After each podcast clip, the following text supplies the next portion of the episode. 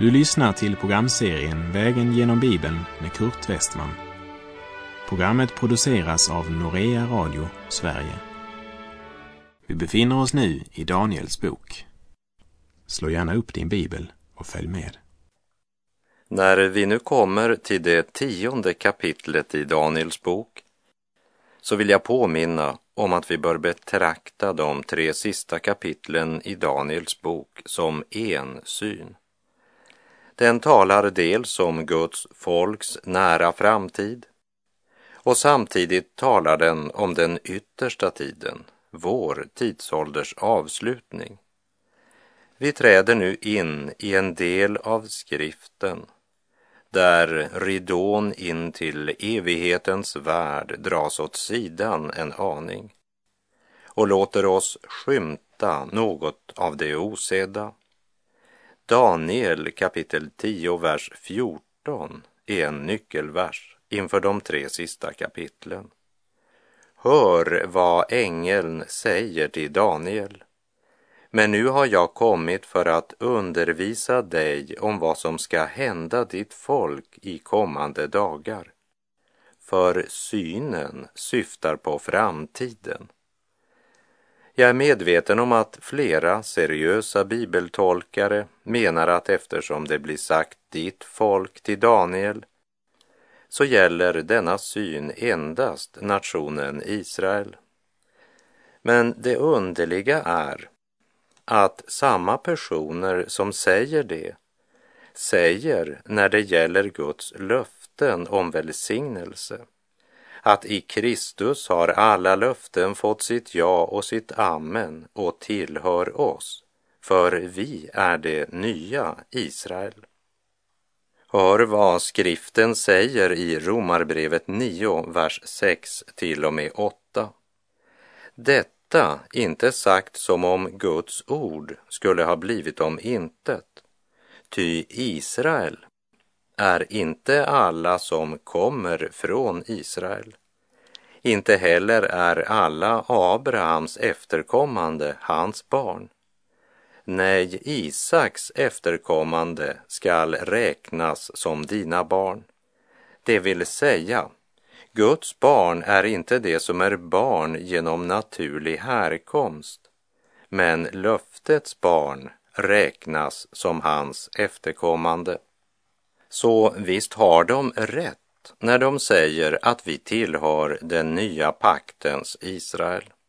Och Paulus han stadfäster detta när han i Galaterbrevet 3, vers 7 skriver Därför ska ni veta att det som håller sig till tron, det är Abrahams barn. Och vidare i Galaterbrevet 3, verserna 26 till och med 29. Alla är ni Guds barn genom tron på Kristus Jesus. Alla ni som har blivit döpta till Kristus har blivit iklädda Kristus. Här är inte jude eller grek, slav eller fri, man och kvinna. Alla är ni ett i Kristus Jesus. Om ni tillhör honom är ni Abrahams avkomlingar, arvingar enligt löftet. Och andra Korinterbrevet 1, vers 20 stadfäster Ty alla Guds löften har i Kristus fått sitt ja. Därför får de också genom honom sitt amen, för att Gud skall bli ärad genom oss. Men just därför att detta är sant och så väl bevittnat i Guds ord så kan jag inte förstå hur man å ena sidan klart hävdar att alla Guds löften och all välsignelse tillhör oss som tror. Men så fort Guds ord talar om nöd, svårigheter, förföljelser och lidande, då utgör plötsligt Israel inte alla som tror längre, utan nu ger man judarna ensamrätten. Nu är man inte längre det nya Israel, trons folk, utan nu betyder Israel bara Israel. Men kära vän, Hur kan man först citera Galaterbrevet 3? Alla är ni ett i Kristus Jesus. Om ni tillhör honom är ni Abrahams avkomlingar, arvingar enligt löftet. Och så sedan, så fort det talas om svårigheter för Guds barn, säga att det här, det gäller endast nationen Israel. Antingen så tror du skriftens vittnesbörd att var och en som tror på Herren Jesus tillhör Abrahams ett enligt löftet, eller så tror du det inte. Jag repeterar Galaterbrevet 3.7 som säger Därför ska ni veta att det som håller sig till tron, det är Abrahams barn. Det står inte ni är Abrahams barn, utom när det gäller lidande, för då har judarna ensamrätten. Antingen så är vi Abrahams barn, eller också är vi det inte. Vi kan inte vara Abrahams barn. Var gång det blåser medvind och talas om välsignelse. Och sedan inte vara Abrahams barn när det blåser motvind och talas om svårigheter som väntar. Så innan vi vandrar genom de tre sista kapitlen i Daniels bok så bör du göra klart för dig om du tillhör Abrahams ett som har del i löftena eller om du inte gör det. I Filipperbrevet 1, vers 29 så vittnar skriften följande. Ty för Kristi skull har ni fått nåd, inte bara att tro på honom, utan också att lida för hans skull. Gör så som Abraham gjorde, blicka mot himmelen upp Medan du stjärnorna räknar växer din tro, ditt hopp. Himmel och jord ska brinna, höjder och berg försvinna, men den som tror ska finna. Löftena, det står kvar. Tro när dig världen förföljer, med dig i ugnen het, vandrar en gudason härlig, prövade själ det vet.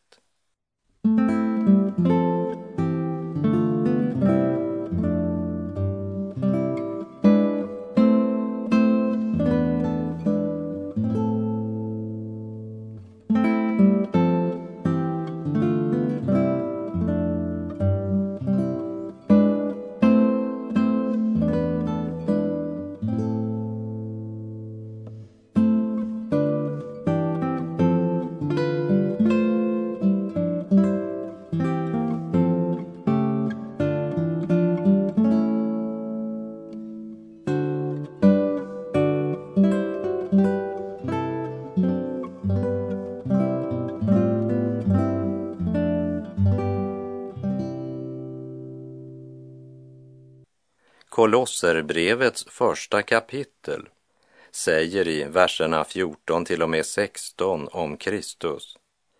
I honom är vi friköpta och har fått förlåtelse för våra synder. Han är den osynlige Gudens avbild, förstfödd före allt skapat.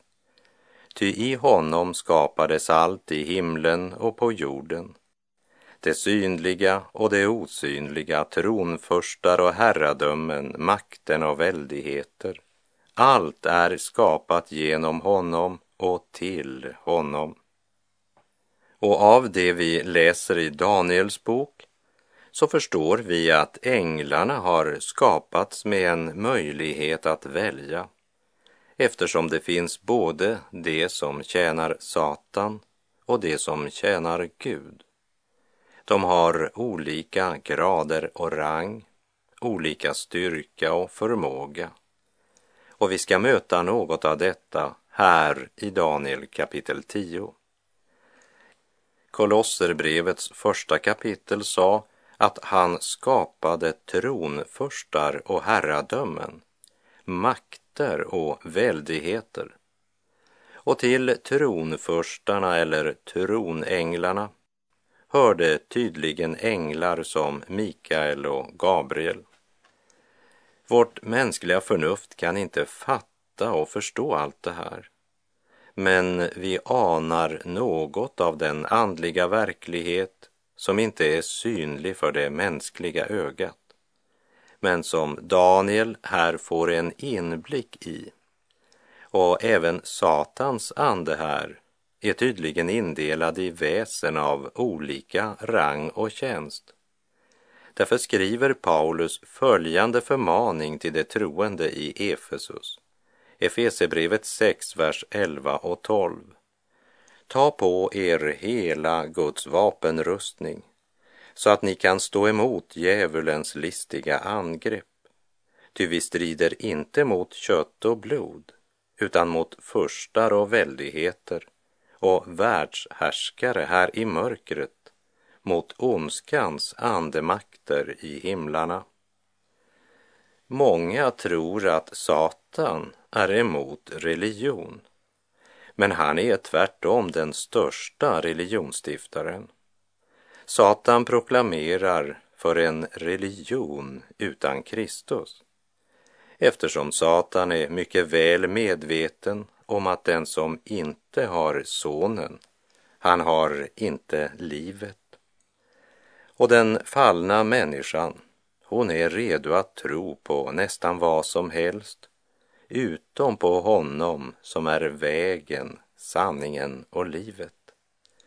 Och helt till den dagen Kristus för alltid krossar Satans makt och upprättar sitt eviga rike pågår striden i andevärlden. Vi läser Daniel kapitel 10, vers 1. I den persiske kungen Kores tredje regeringsår fick Daniel, som också kallades Beltesassar, en uppenbarelse. Den uppenbarelsen är sann och gäller en stor vedermöda. Han gav akt på ordet och fick insikt om synen. Av Daniel 1, vers 21 så vet vi att Daniel tjänstgjorde som rådgivare helt till kung Kores första regeringsår, sannolikt 536 f.Kr. Vi vet att när Kores kom till makten så fick judarna möjlighet att återvända till Juda och Jerusalem. Men Daniel, som nu måste vara mellan 85 och 90 år gammal, han återvände inte tillsammans med sina landsmän till Jerusalem eftersom de flesta av judarna fortfarande var kvar i Babylon, vilket vi strax ska se lite närmare på.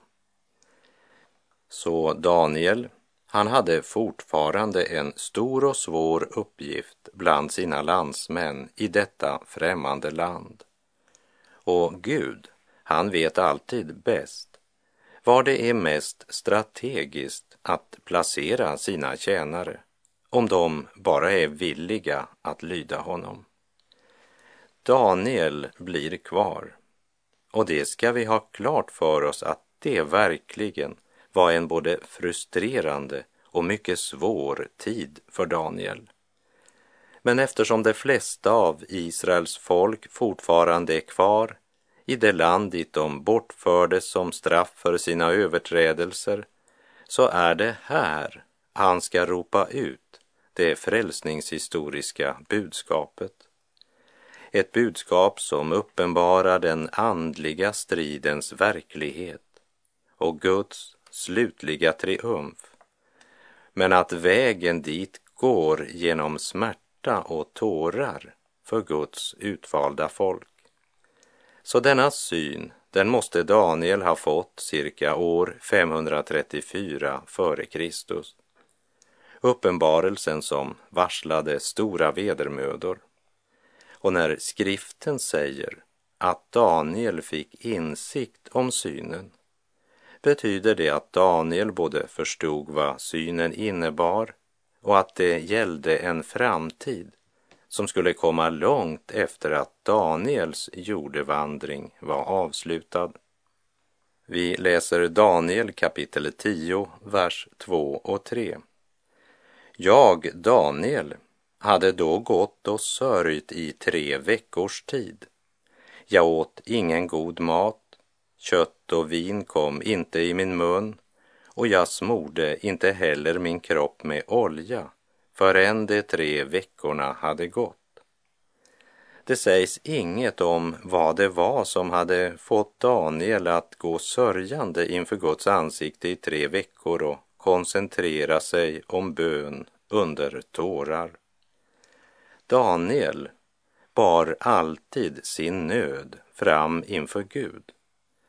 Vi ska komma ihåg att det är tredje året av kung Kyros regering och att Kyros redan det första året han regerade hade utfärdat en förordning som gav judarna rätt att återvända till sitt hemland. Och här vill jag citera Esra kapitel 1, vers 1 till och med 4. Men i den persiske kungen Kores första regeringsår uppväckte Herren för att Herrens ord från Jeremias mun skulle gå i uppfyllelse den persiske kungen Kores ande så att denne lät utropa över hela sitt rike och likaså skriftligen kungöra följande. Så säger Kores, kungen i Persien, alla riken på jorden har Herren, himmelens Gud, gett mig och han har befallt mig att bygga ett hus åt honom i Jerusalem i Juda. Vem det nu än är bland er som tillhör hans folk, må hans Gud vara med honom och må han dra upp till Jerusalem i Juda för att bygga på Herrens, Israels Guds hus. Han är den Gud som bor i Jerusalem och var än någon ännu finns kvar må han av folket på den ort där han bor som främling få hjälp med silver och guld, med gods och boskap. Detta tillsammans med vad som frivilligt ges till Guds hus i Jerusalem. Drygt två år hade gått och ändå så hade endast en liten del av folket återvänt till Jerusalem under ledning av Serubabel.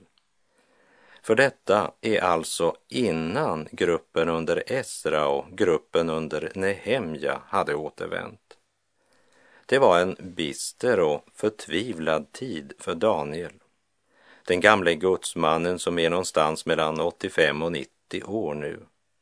Att vara vittne till att Guds utvalda folk inte ville återvända till sitt land för att påbörja den strävsamma återuppbyggnaden. Det var lättare och bekvämare att resignera där man var. Och under Kores var det ingen diskriminering av judarna. Daniel, som tydligen blev pensionerad från sin tjänst i Babel det året Kyros eller Kores kom till makten, som vi läste i Daniel 1.21. Och Daniel han hängav sig helt åt att tjäna sin Gud. Han fastar och ber i tre veckor och ropar till Gud under tårar.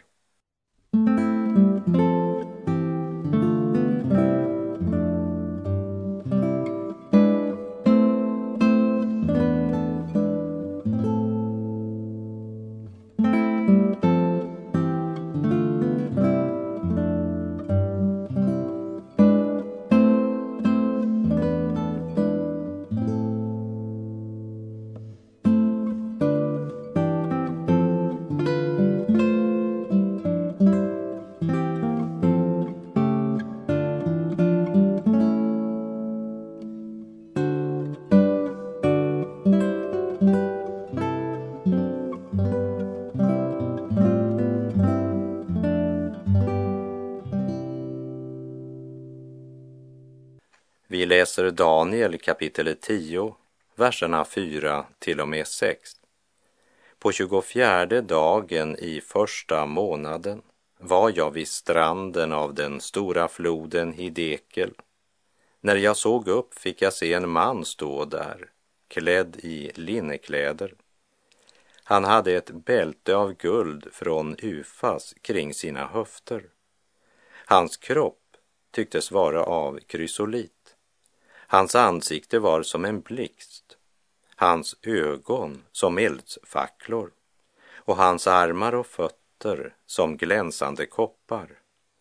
Ljudet av hans tal var som ett väldigt dån. Här ger han oss en exakt datum, 24 dagen i första månaden, alltså den 24 april efter vår kalender. Och jag tror detta skriftens vittnesbörd om när Daniel såg denna syn. Tidigare så hade Daniel sett en staty eller vilda djur i sina syner. Men nu ser han en bestämd person, en man klädd i linnekläder med ögon som eldsfacklor och jag tror att det var Herren Jesus Kristus som han såg uppenbara sig på detta sätt. Och det var inte en tillbakaskådande profetia. Så det var inte Kristus före inkarnationen han såg, men den förhärligade Kristus i sin gärning som överste präst och domare, herdarnas herde och herrarnas herre. Och nu ska vi lägga märke till vilken effekt den här händelsen hade både på Daniel och de andra som var med honom vid det här tillfället. Och då ska vi komma ihåg att de andra såg ingenting. Men ett eller annat måste de ha hört eller förnummit. Vi läser Daniel kapitel 10, vers 7. Jag, Daniel, var den ende som såg synen. De män som var med mig såg den inte, men stor förskräckelse föll över dem, så att de flydde och gömde sig. Jag tror inte att en vanlig ängel skulle få den effekten på dessa män. Och här går mina tankar till det Paulus upplevde på väg till Damaskus när Jesus uppenbarade sig för honom. I Apostlagärningarna 9, vers 7 läser vi. Männen som reste med honom stod där förstummade. De hörde ljudet men såg ingen. Saulus reste sig upp från marken och när hans ögon öppnades kunde han inte se. Det tog honom då vid handen och ledde honom in i Damaskus. Det handlar om något mer än ett känslosvall. Det handlar om att möta den helige. Och de som var tillsammans med Daniel flydde och gömde sig.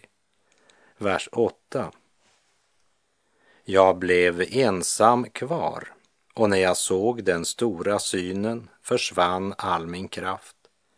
Färgen vek från mitt ansikte så att det blev dödsblekt och jag hade ingen kraft kvar.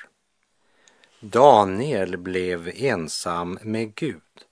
En skrämmande men ändå fantastisk och underbar erfarenhet.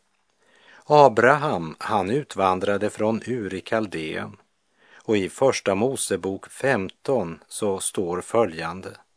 Därefter kom Herrens ord till Abraham i en syn. Han sade, frukta inte Abraham, jag är din sköld, din lön ska bli mycket stor. Han var ensam med Gud. Moses sändes ut i Midjans öken och vid den brinnande busken var han ensam med Gud. Elia fostrades vid bäcken Kerit och Gud var med honom.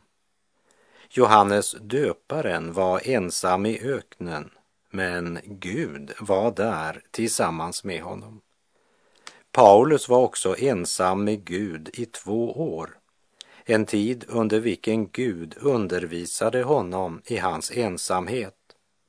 Aposteln Johannes, han blev landsförvisad till ön Patmos, men Gud var med honom där. Och nu säger Daniel i kapitel 10, vers 8. Jag blev ensam kvar. Ensamheten, stillheten är mycket viktig för ett Guds barn. Medan den ogudaktige flyr stillheten och skräms av ensamheten. Visst är det välsignat att samlas i en grupp till bönemöte. Men har du någon gång försökt att vara ensam med Gud? För det är där Gud önskar möta dig. Det är där du personligen lär känna Gud. Ta din bibel med dig och avsätt tid till ensamhet. Jag tackar Gud för privilegiet att få undervisa över radio. Och ibland så har jag fått frågan, har du några åhörare närvarande när du håller dessa bibeltimmar? Och mitt svar är nej. Jag sitter ensam. Jag sitter i min studio med alla dörrar stängda och jag är ensam. Ensam med Gud och det är underbart. På samma sätt som jag sitter ensam när jag förbereder mig för dagens vandringsetapp vägen genom Bibeln. Medan världens barn söker det pulserande nöjeslivet, festerna, folkvimlet och dundrande musik och stimulerar sig med alkohol, får jag söka stunder av ensamhet och stillhet. Ensamhet och gemenskap, det är de två vingarna som lyfter pilgrimen mot målet. Och båda delarna är lika viktiga. För gemenskap utan ensamhet skapar ytliga kristna. Och ensamhet utan gemenskap skapar andliga enstöringar. Jag blev ensam kvar, säger Daniel. Och med det så är vår tid ute för den här gången. Herren vare med dig. Må hans välsignelse vila över dig. Gud styr historiens gång. Låt honom styra också ditt liv. Och låt det skrivna ordet och ensamheten i bön få stor plats i ditt liv. För det är där Gud uppenbarar sig och Gud är god.